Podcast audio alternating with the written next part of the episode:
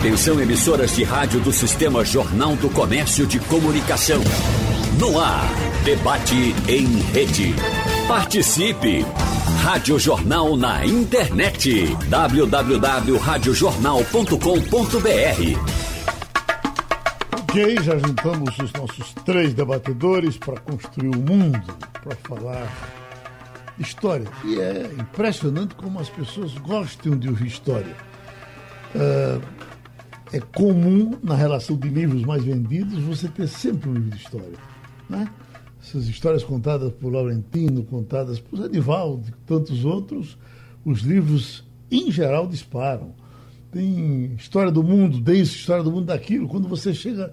É, é, é, há um consumo fantástico disso, e é bom que a gente fale disso, porque se você, você vai ter então essas, essas aulas de graça.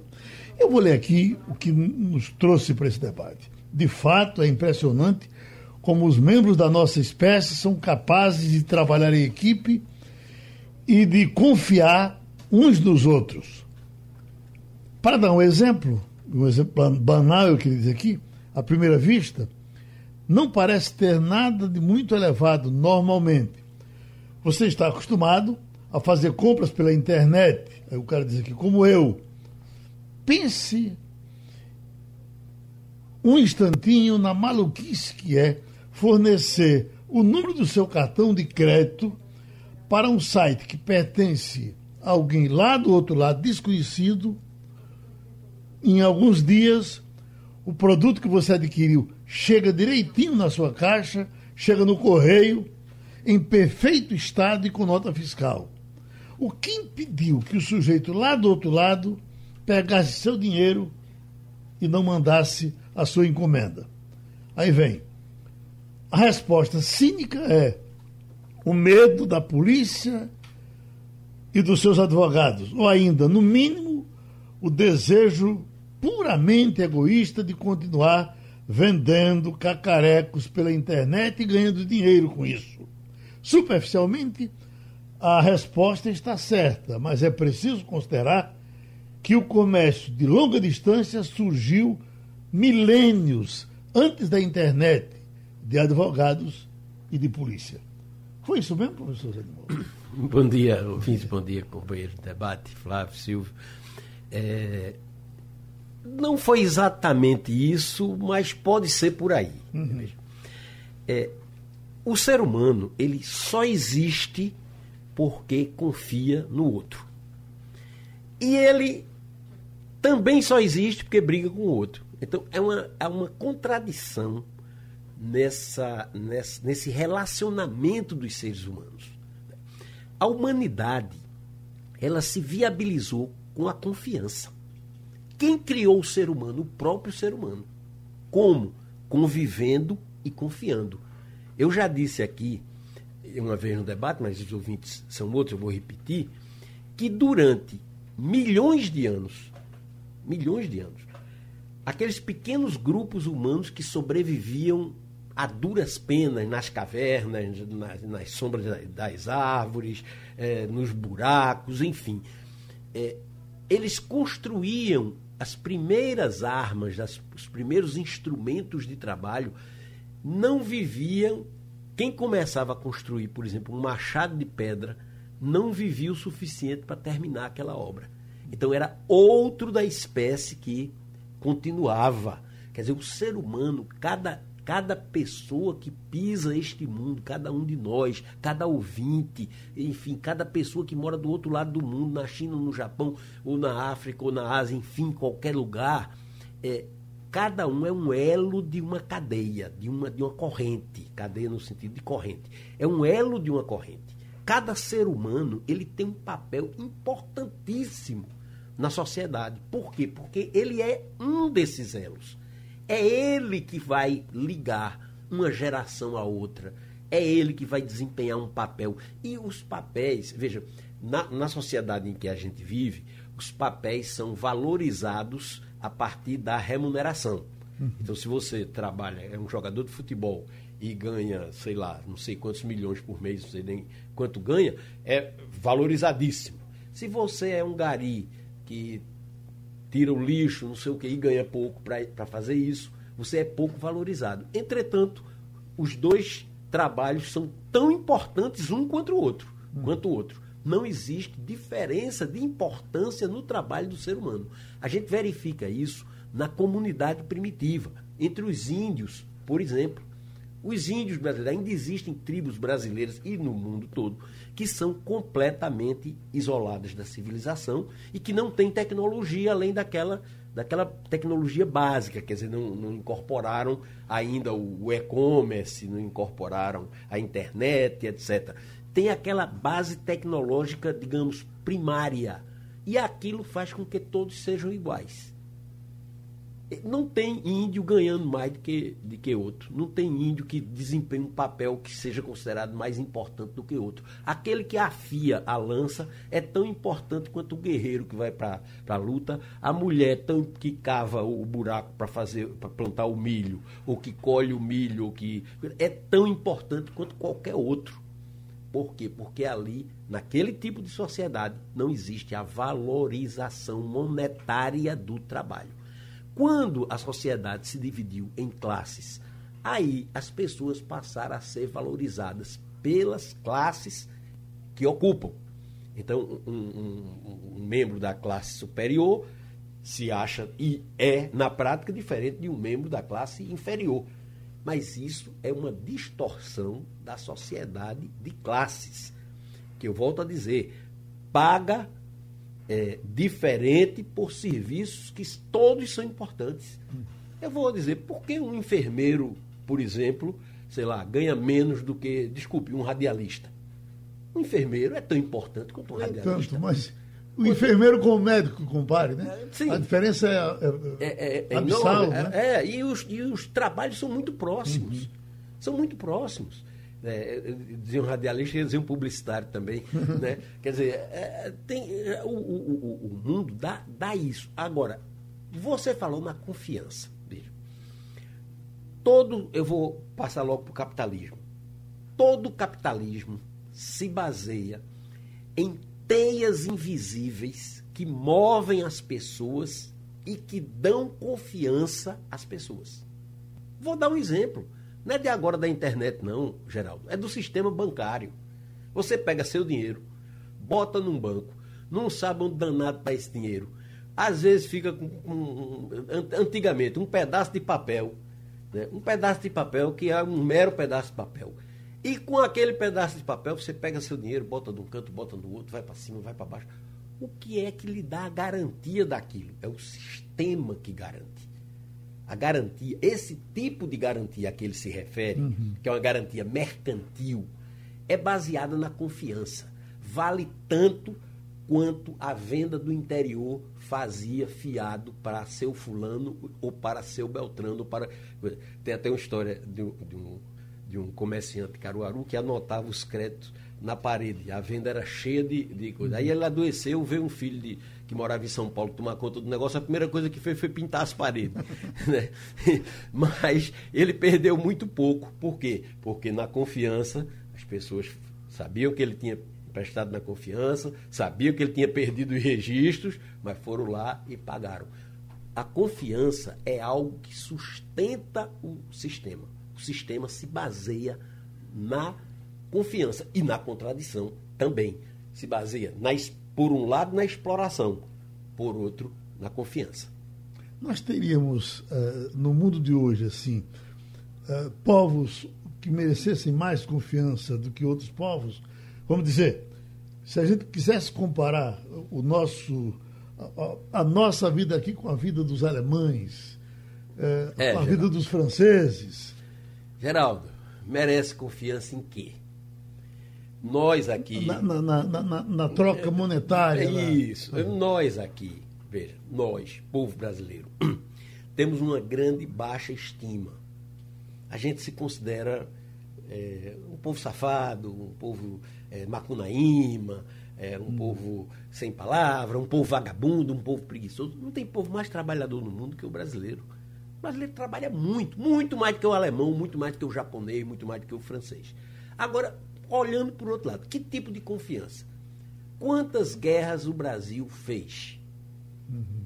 Independente de ter tido ditadura, independente de ter tido democracia, independente de ter tido regime A ou regime B, quantas guerras o Brasil fez no século passado, por exemplo? Ou nesse século? Quantas guerras a Alemanha fez? Ainda eu estava vendo agora aqui, sentadinho, olhando ali. Uhum. Hoje comemora-se o dia do Holocausto. Sim. Dia do Holocausto. 6 milhões de judeus foram executados. Por quem? Pelos alemães. Um povo civilizado, um povo que tem palavra, um povo educado, um povo isso, um povo aquilo. Depende das circunstâncias. Muito. Os franceses foi quem ensinaram tortura para a América Latina toda. Por quê? Porque torturavam na África. Lá em Paris, tudo beleza, maravilha, a gente conhece, a gente sabe que Paris, fora de tempos de pandemia, é uma maravilha para você passear, para você se divertir. Porém, aquela Paris abrigava pessoas que iam torturar os africanos.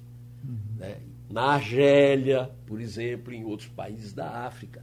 Os ingleses, tão educados que são, tão não sei o quê, pintaram horrores na Índia, na África do Sul. No... Os norte-americanos são educados, são educadíssimos, são confiáveis, são confiáveis.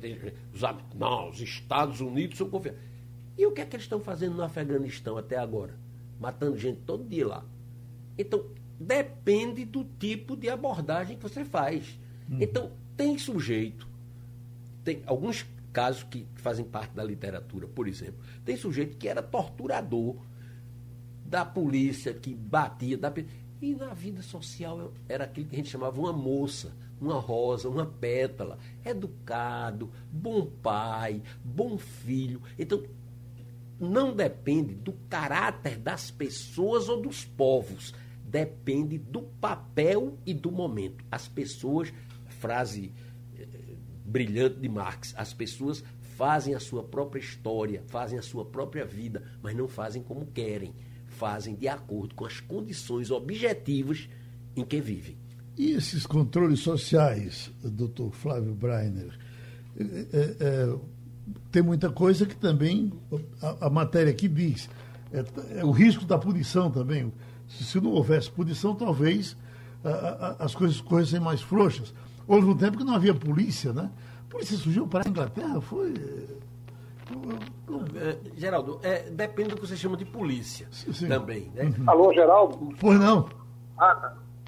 é, eu estava falando da polícia, eu, eu não vou entrar na história da polícia, porque aí é outro, outro papo certo, longo. É. Mas policiamento surgiu no Egito e na Mesopotâmia. É, o controle religioso também, né? muita gente também, se tomou Egito, pela religião. Egito, né? Mesopotâmia, uhum. China, lá por, por ali. Vamos ver por, por, por que ângulo uh, aborda o nosso tema o professor Flávio Braine, filósofo. Bom dia, Geraldo. Você está me ouvindo? Bem. Ah, pronto, ótimo. Eu pensei que estivesse fora do ar. Bem. É, bom dia, então, a todos vocês, a Silvio, a Zanivaldo. Olha, veja, Geraldo, eu gostaria de começar pelo próprio tema né, que você me sugeriu, um tema difícil, né? História da humanidade. Uhum. E como minha formação em filosofia sempre existe, a gente discuta os termos com os quais a gente está lidando, eu gostaria de começar dizendo que humanidade, já que a história da humanidade, não é propriamente o conjunto dos homens. Não é um conceito nem demográfico, nem populacional. A humanidade é um conceito, sobretudo, moral. Quer dizer, em que medida nós alcançamos aqueles patamares né, que nos fazem ser seres humanos e não uma outra coisa.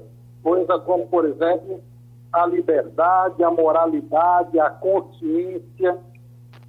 É isso que faz com que a gente participe de uma coisa comum chamada humanidade.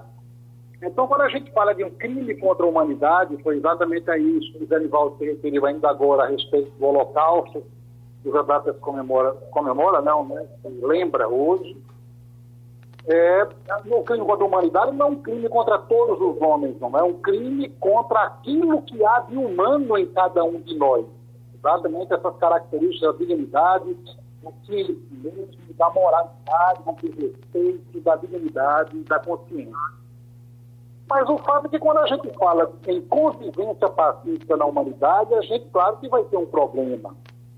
É, Zanivaldo acaba de criar uma teoria, que é a teoria que ele gosta muito, do materialismo, que supõe que antes da gente ter a constituição de um Estado, a gente teria vivido numa espécie de comunidade primitiva, e que ela teria sido é, pelo fato de que os homens não dispunham de ferramentas que pudessem garantir uma imensa liberdade diante da natureza. Quem dispõe um único instrumento para caçar elefante ou mamute, um arco e flecha, vai precisar da ajuda dos outros. Então, é a necessidade que impõe a articulação entre as pessoas. É a necessidade de sobrevivência que faz com que eles tenham que se aproximar uns dos outros. Mas parece que uma vez essa, essa maquinaria, essa tecnologia, ou para usar um termo que as forças produtivas se desenvolveram, parece que a gente vai saindo dessa necessidade de se aproximar para estabelecer relações que não são mais de natureza completamente pacífica. Todos os contratualistas, filosofia contratualista Locke, Rousseau, eles supunham que antes da existência do Estado, quer dizer, da sociedade civil organizada em torno do Estado, a gente teria vivido um estado de natureza, quer dizer, hora de todos contra todos, hora do homem contra a natureza, da natureza contra o homem, do homem, às vezes, até contra si mesmo.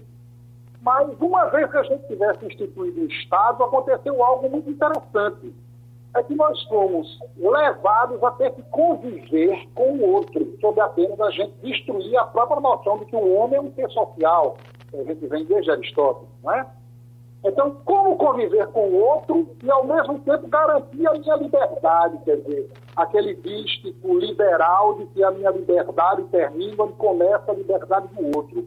Eu vou ser, naturalmente, vou usar aqui expressão um pouco entre aspas, egoísta, dotado de interesses, de paixões, de inclinações que são minhas e que eu gostaria de vê-las realizadas, mesmo que fosse em detrimento da realização dos desejos dos outros o problema é toda vez quando eu me encontro com os outros que também têm desejos, paixões, inclinações iguais às minhas. É exatamente isso que levava Sartre a dizer que o inferno são os outros. Observe, então, que é preciso que haja algo, ou melhor, é preciso que eu tenha introjetado algo que permite com que eu tenha que abrir mão de uma parte das minhas paixões, das minhas inclinações, meus interesses para poder construir um interesse coletivo reunido naquilo que a gente chama de sociedade civil ou de sociedade simplesmente. Quando Freud, no, no Mal-Estar da Civilização, elaborou o seu conceito de cultura, ele foi, de certa forma, pessimista, porque ele dizia cada um de nós quer realizar o seu princípio de prazer, as suas pulsões mais íntimas, mais profundas, mas se a gente tivesse que realizar as nossas funções, o primeiro constrangimento que eu tivesse com o vizinho, eu o mataria e não sentiria culpa nenhuma, porque não existiria regra que me fizesse culpa. É exatamente a possibilidade de construir uma humanidade com valores, um Estado e uma sociedade, ou seja, uma convivência com os outros, é porque eu preciso renunciar a certas coisas, renunciar a realizar certas paixões, certas inclinações ou certos interesses para que a gente possa ter uma vida coletiva. Se eu não introduzir, não introjetar a lei, não introjetar a norma sob a forma de um superego, sob a forma de uma ideologia interessa, eu jamais poderia ter uma convivência social minimamente pacífica. Mas observe que um dos temas que você coloca aqui na, na sua, no tema que orienta esse debate é o trabalho em equipe, a constituição da família, a constituição dos casais, mas também o poder da religião. É que eu voltaria um pouco mais adiante para não tomar todo o espaço, mas observe que toda possibilidade de convivência minimamente pacífica, o que não suprime de forma nenhuma a violência também institucionalizada socialmente. O Brasil, acho que é um caso né, de violência. Basta pensar na escravidão como uma forma da violência aceita socialmente e constitutiva do social. A gente vai ter que entender que não é só a convivência pacífica entre os homens que faz com que a gente viva harmonicamente em sociedade, não. Toda sociedade é conflito, seja ele de classe ou de qualquer outra natureza, como conflito entre os indivíduos, conflito entre as instituições, conflito entre as culturas, conflito entre os gêneros, conflito entre as classes, conflito entre as nações. É, então, a gente vive uma sociedade que é preciso, ao mesmo tempo, regular a possibilidade, a possibilidade da convivência pacífica com a eterna possibilidade de que essa convivência termine em um grande desastre. Quando o Zé lembrou-se do nazismo, é, na Alemanha, a gente tem que lembrar que se a gente fosse depender da cultura, né, da escolarização, para diminuir o efeito de barbárie que está sempre presente em qualquer sociedade, a gente teria que, imaginar, teria que lembrar que em 1880 a Alemanha só tinha 1% de analfabetos. E, no entanto, ela elegeu Hitler como Reichskanzler e depois como Führer em 33 e depois 34. Ele é responsável pelo maior desastre humano que aconteceu no século XX. Exatamente o crime de lesa humanidade que era não produzir mega mortes. 6 milhões de judeus foi somente na Alemanha, mas a, a, a cota vai a 50 milhões, 25 milhões só de soviéticos mas era eliminar aquilo que havia de humano em cada um de nós. Entre esses elementos do humano que nos habita, um deles é a dignidade. Eliminar a dignidade, eliminar a consciência que eu tenho do mundo, eliminar a consciência que eu tenho do outro, a consciência que eu tenho de mim mesmo, e com isso eliminar a possibilidade de que a gente possa ter uma vida social regida por um ideal mínimo de liberdade. Portanto, nós estamos, como sociedade, o tempo todo ameaçados pelo conflito e pela desintegração. Mas no meu script aqui, alguma coisa que foi citada ano passando pelo professor Zenivaldo, também pelo professor Flávio Breiner, é, é, a necessidade do ser vivente de viver em grupos. Eu estou dizendo isso porque nós agora estamos com a pandemia vendo a dificuldade que nós temos por não poder viver em grupos. Ter que separar um cara de um lado, um cara do outro. A própria distância aqui entre mim e Zé Nivaldo, eu gostaria de estar muito mais perto dele. Eu gostaria de ter pegado nele quando ele chegou. E nada disso está podendo acontecer. É uma coisa muito séria. Né? E, e, no reino animal é do mesmo jeito, né? Se você vai para os pássaros, os pássaros andam em grupo, uh, os, os bois nos grupos. Faz, Bom, parte, faz parte da natureza, exato. Geraldo, é, é, os semelhantes se agruparem. Veja que, que essa doença está, ou você se afasta, ou você dança. Mas deixa entrar o professor Silvio Ferreira, psicólogo. Tem alguma pergunta específica, Geraldo? Não, não. Estamos aqui uh, divagando. Veja, eu acho que, não é que eu acho, né? Está posto numa certa literatura, com a qual eu concordo, que houve uma época que nós pertencemos inteiramente ao reino da natureza, em que a nossa vida era regida por um conjunto de padrões instintivos e que naquela época nada diferia a nossa vida da vida de qualquer outro organismo animal. E que, fruto de um processo evolutivo que levou milhares e milhões de anos, que passou por variadas espécies, até chegar ao Homem sapiens, que não é a primeira, já havia havido dezenas de outras espécies antes, mas em algum momento nós demos um salto, uma espécie de triplo mortal carpado, vamos usar essa imagem, e deixamos a natureza para trás e adentramos algo fora da natureza, onde nos construímos, dentro da mais absoluta artificialidade. Artificialidade em relação a que, fora da natureza, não éramos mais naturais. E aquilo que é, fizemos e que nos levou a adentrar a civilização e a cultura é fruto de uma completa artificialidade.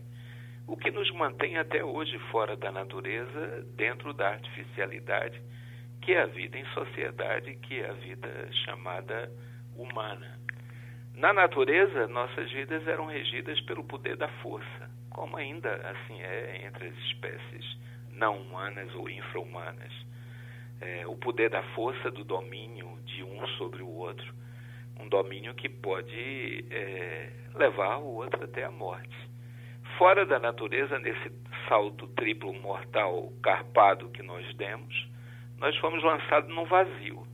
Um vazio no sentido de que a nossa vida não tinha mais uma determinação que a natureza estabelecia como modo de uma criatura é, da espécie viver e ser determinada pelos padrões instintivos. Então, eh, também aconteceu algo de extraordinário.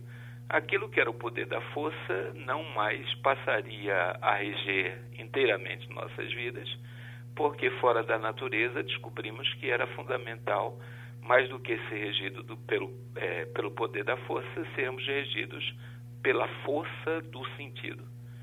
Aquilo que nós iríamos construir como um sentido que desse sentido e sustentação à vida, como modos de ser e modos de viver. Então, o que é que nos une, ou que nos uniu fundamentalmente, de acordo com alguns princípios que eu acredito? Lançado fora da natureza, lançado no vazio, lançado num mundo sem rede de proteção para nos sustentar, nós tivemos que nos, construir em cima do desamparo, em cima daquilo que são as nossas fragilidades e como a sobrevivência exige muito mais do que fragilidade, tivemos que nos unir e estabelecer um pacto.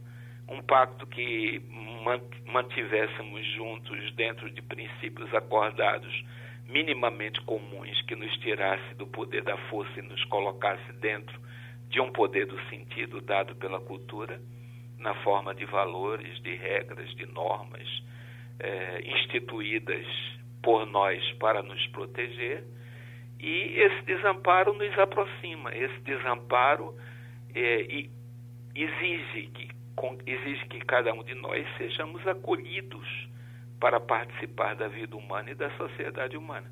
É o que até hoje ainda ocorre. Se uma criança não for amparada, ela não se sustenta no mundo por si só, não consegue sobreviver. E aquele poder da força que fazia com que nós nos destruíssemos ele teve que dar lugar a um poder do sentido. Rousseau dizia que isso se estabeleceu através de um contrato social, mas que a origem desse contrato era um mundo em que nós nos destruíamos, nós nos atacávamos, nós nos feríamos, nós nos matávamos, matávamos uns aos outros e que desenvolvemos um sentimento de compaixão. Em algum momento fomos capazes de nos colocar no lugar do sofrimento do outro da dor do outro e nos colocando nesse lugar da dor do outro, não queremos sofrer aquilo que o outro estava sofrendo. E para não sofrer o que ele estava sofrendo, acordamos em estabelecer um pacto em que o poder da força será substituído por um contrato social. Freud vai dizer que a civilização e a cultura tem o objetivo e ela somente é possível na medida em que nós recalcamos nossos instintos mais primitivos ou tentamos recalcar. Mas ele vai dizer que a violência, a agressividade, ela nunca deixará de se fazer presente em nenhuma sociedade, em nenhuma civilização. Segundo ele, porque a agressividade é a, a, a como diria assim, a vingança que as civilizações, as culturas, o indivíduo utiliza. Ele que é ou tenta ser, a sociedade tenta subjugá-lo, submetê-lo a uma vontade régia e férrea do que ele é ou que ele deve ser. E Freud vai dizer que a agressividade, na forma mais ampla ou na forma da praticada pelo indivíduo, diz respeito a uma vingança desse contra as determinações culturais que, tirando-o da natureza, impedem ou exigem que ele não mais seja agressivo, que ele seja acordado. Nós não somos cordados, nós vivemos numa ambiguidade constante. Não há uma natureza humana, não há uma essência humana. Fomos lançados nesse vazio e nesse vazio tentamos nos construir naquilo que acreditamos ser a melhor forma possível de viver e conviver. Agora, sempre dominados por contradições. Aquilo que nós mais queremos é o que menos praticamos, aquilo que mais amamos é o que mais detestamos, aquilo que, pelo menos potencialmente, há uma dimensão de ódio no amor e uma dimensão de amor no ódio. E assim é a vida. Eu acredito plenamente que viver é um consentimento que sangra como dizia o grande escritor francês Victor Hugo, autor dos Miseráveis. Um homem diante de um outro, ele não pode estar diante do outro socialmente, nesse pacto, nesse acordo, sem que ele esteja sangrando interiormente. Ou seja, sem que ele seja impedido de dizer é, o que ele verdadeiramente pensa, o que ele verdadeiramente quer, o que ele verdadeiramente deseja. E tudo o que nós verdadeiramente queremos, desejamos, pensamos, sentimos, em termos do que seria talvez ainda resquícios da nossa natureza, é dominar e violentar o outro. Mas viver em sociedade é ter que abrir mão disso, abrir mão desses impulsos mais primitivos para que a vida se torne possível. Deixa eu voltar a palavra para o professor Zanivaldo, eh, passando para ele aqui um recado do professor Romero, de professor para professor, e Romero vai de forma muito agradável aqui para Zanivaldo, dizendo: esse professor Zanivaldo fala bonito. Então, vamos juntos. Muito obrigado, Romero. Olha, é, tudo que foi dito é, é incontestável porque part, foi dito a partir de determinados pontos de vista. Né? Por exemplo, o Flávio Breiner é um filósofo, então ele raciocina a partir da filosofia. Ele diz que a humanidade basicamente é caracterizada pela moral, se é que eu entendi. Na minha visão de vida, as. Pois não, professor? Não, não, depois eu falo, deixa eu ver se o terminar. Pois não, vá. Bom, é, é, na, na, minha, na minha concepção, Flávio, o que caracteriza o ser humano não é o fato de ter moral. Para mim, a moral é uma característica do ser humano, mas é decorrência da, da característica essencial do ser humano, que é a capacidade de transformar a natureza. O ser humano é o único animal que transforma a natureza, ou seja, vai além dos limites naturais que foram mencionados aí, corretamente mencionados, o estado da natureza, o ser humano é o único animal que sai do estado da natureza para criar coisas que a natureza não programou para ele fazer. Entre esse conjunto de coisas tem a evolução tecnológica que no meu entendimento, é o fio condutor da história. Para você entender as relações sociais, você tem que entender a tecnologia de cada momento, tem que entender é, os recursos que o ser humano conta para dominar a natureza, para se relacionar com os outros e para construir a sua vida. Então, a vida, e acho que foi Flávio que disse isso, eu concordo totalmente. Viver, a vida é contradição. Eu tento ser heraclitiano, pensar como Heráclito, e Heráclito dizia: a natureza é guerra. No sentido da natureza é conflito, a natureza é contradição o tempo inteiro. Então, a lógica é uma criação do ser humano para tentar dar um sentido àquilo que é conflituoso. Então, nada na vida tem uma explicação única. Não existe uma verdade absoluta para nada. Existem explicações. O que não quer dizer que a gente entre no negacionismo dizer, ah, já que não tem uma verdade absoluta, então não tem verdade nenhuma. Não. Cada momento tem a sua verdade. Cada momento tem a explicação melhor para cada problema. Por exemplo, nós estamos vivendo a pandemia. Qual a melhor explicação que nós temos para o vírus? Tem várias explicações. Tem uma que é melhor do que as outras, que esclarece mais, mas a verdade absoluta ainda não está feita. É, qual a forma melhor de enfrentar o vírus? A vacina. Todo mundo está mais ou menos concordando com isso, mas isso não é uma verdade absoluta. Isso daqui a 10 anos pode, ter, pode se ter outra visão completamente diferente desse, desse aspecto. A convivência entre as pessoas convivência entre as pessoas, Geraldo, ela se constrói a partir de parâmetros de igualdade.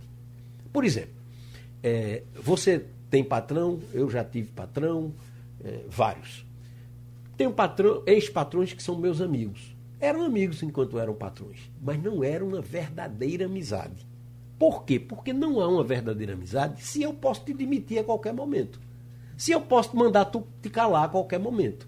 Então, a verdadeira amizade, por exemplo, se dá entre iguais. Entre pessoas que não dependem uma da outra. Então, eu posso ser seu amigo, você pode ser meu amigo.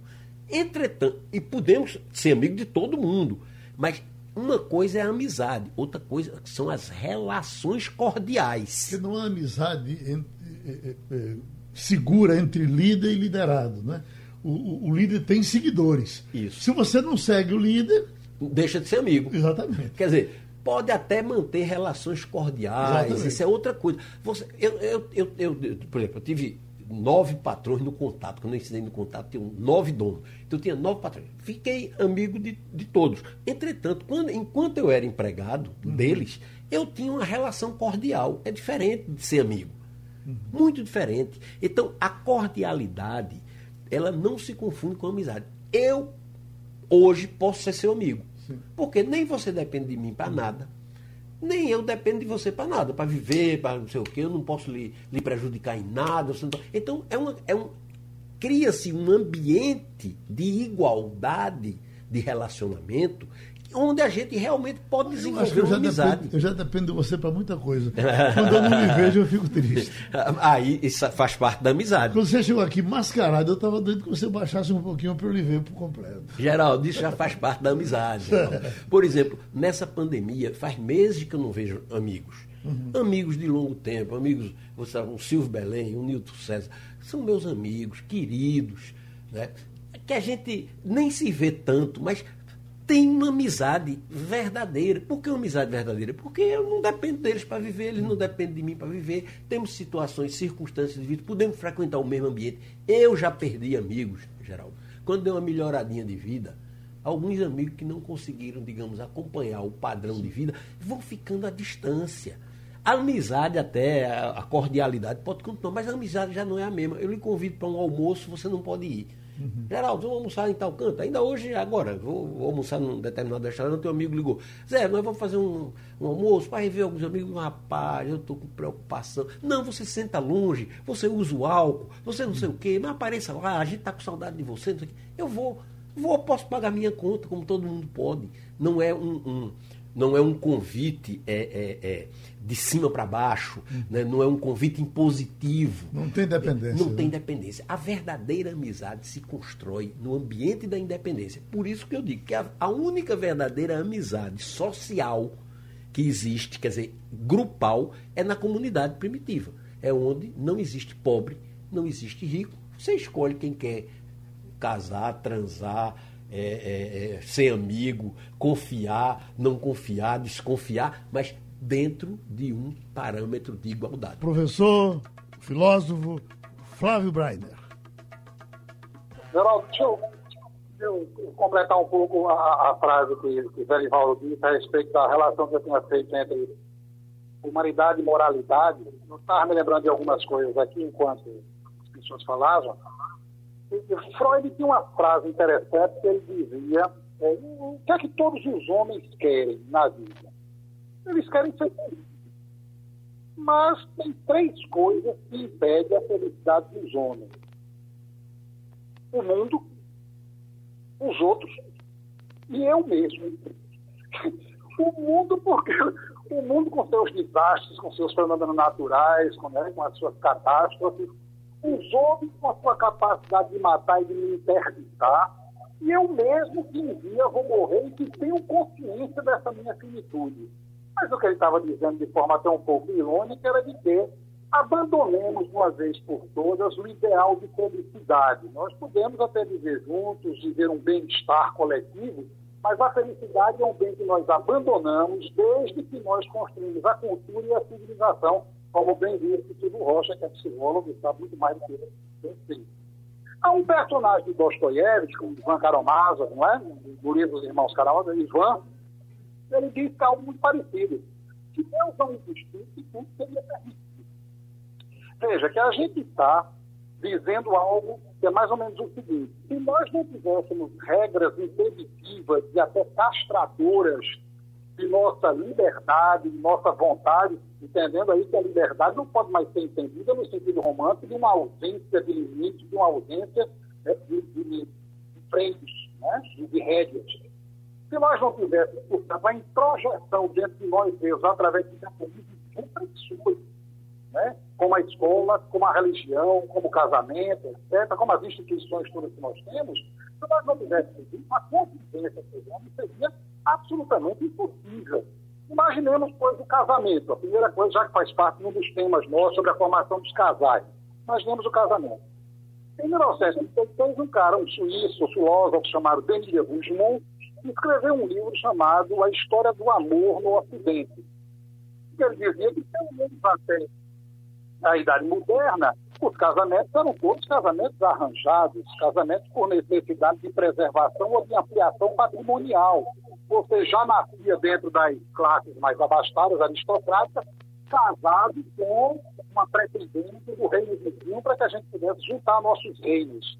O que ele está querendo dizer é que não existia, portanto, nas relações amorosas, o princípio de uma escolha individual, pessoal e livre essa ideia só vai aparecer com a sociedade burguesa, com a ideia do self-made man, do homem que pode manifestar a sua interioridade, o seu desejo, a sua opinião crítica, né?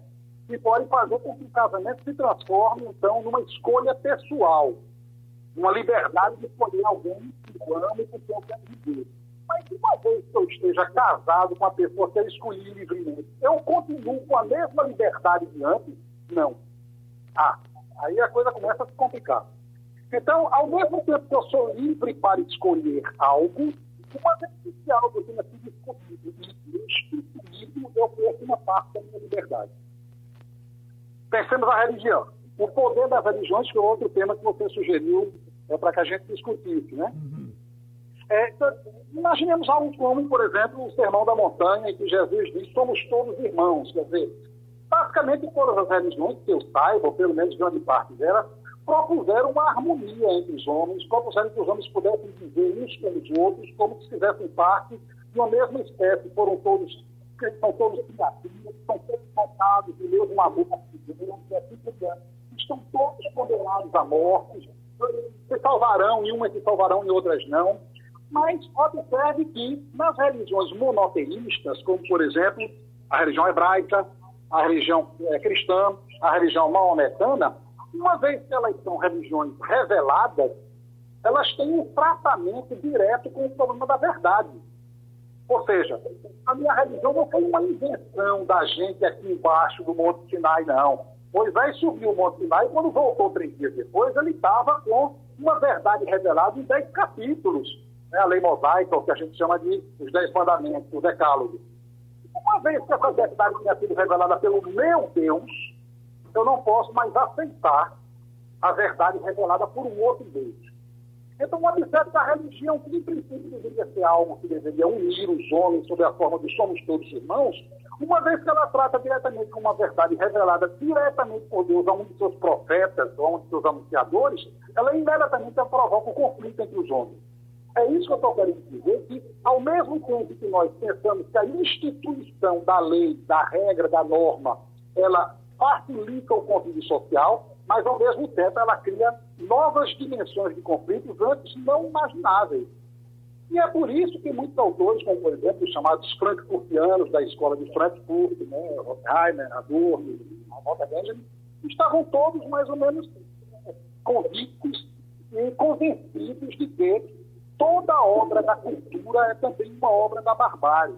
Toda obra da convivência pode ser ameaçada por um elemento desagregador, seja vindo da minha, do meu próprio desejo de realizar o meu princípio de prazer, seja da revolta contra a norma, seja da ameaça que o outro representa. Numa época como a pandemia, essa que nós estamos vivendo, é um tema que acho bastante premente dentro da nossa contemporaneidade, nós temos mecanismos de solidariedade à distância, embora nós não possamos mais é, nos apresentar, nos encontrar, nos tocar, nos abraçar fisicamente uns com os outros. Mas aí é onde vai a diferença que eu tratei outro dia numa matéria do, do Jornal do Comércio, um artigo, que tem uma diferença muito grande entre distanciamento social e distanciamento sanitário. Distanciamento social muito grande foi criado por volta de 1930 pelos portugueses quando instauraram uma sociedade escravocrata e que, de certa forma, nós vivemos ainda hoje, não é? as consequências na sociedade acontece produtos apartheid, não somente social, mas apartheid institucional. E com o distanciamento sanitário é que vai se resolver com a pandemia, com a nova vacina, com, né, com, com a, a, a, imunização de rebanho, vai se resolver. Nós vivemos com uma sociedade que não resolveu ainda o problema de agregação, portanto, de convivialidade entre seus membros. O que, o que termina por condenar o próprio conceito de sociedade.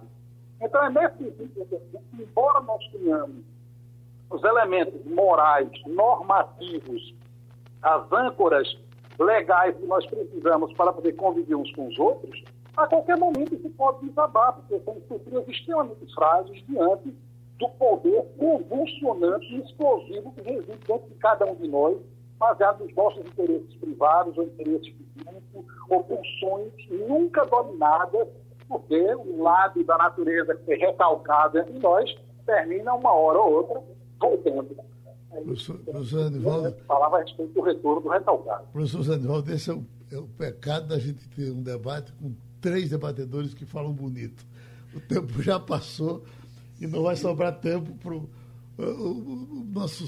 É um minuto, acho que. Um minuto para Silvio. É, um minuto, professor Silvio, mandar um abraço para a gente. Eu quero dizer para você que você tem um ouvinte em Gravatar, que é o professor Ricardo Vieira, que ontem conversando comigo, trocando mensagem, me pediu que eu comunicasse, que dissesse publicamente que ele é seu fã. Pronto. Então, o professor Ricardo Vieira de Gravatar, que é professor e poeta. Pronto, diga ele que na próxima encarnação eu vou voltar mulher e vou enfrentá-lo, tá certo? Tá certo. Um abraço a todos e muito obrigado. Só para só encerrar, é, sobre a felicidade. É, é, outro debate, felicidade. Agora, eu acho o seguinte: independente do sofrimento, da guerra, da, da, da doença, todo ser humano tem um compromisso em tentar ser feliz, independente das condições em que ele vive. Por piores que sejam as circunstâncias, a gente sempre pode ser feliz. Obrigado. Sugestão ou comentário sobre o programa que você acaba de ouvir, envie para o e-mail ouvinte@radiojornal.com.br ou para o endereço Rua do Lima 250, Santo Amaro, Recife, Pernambuco.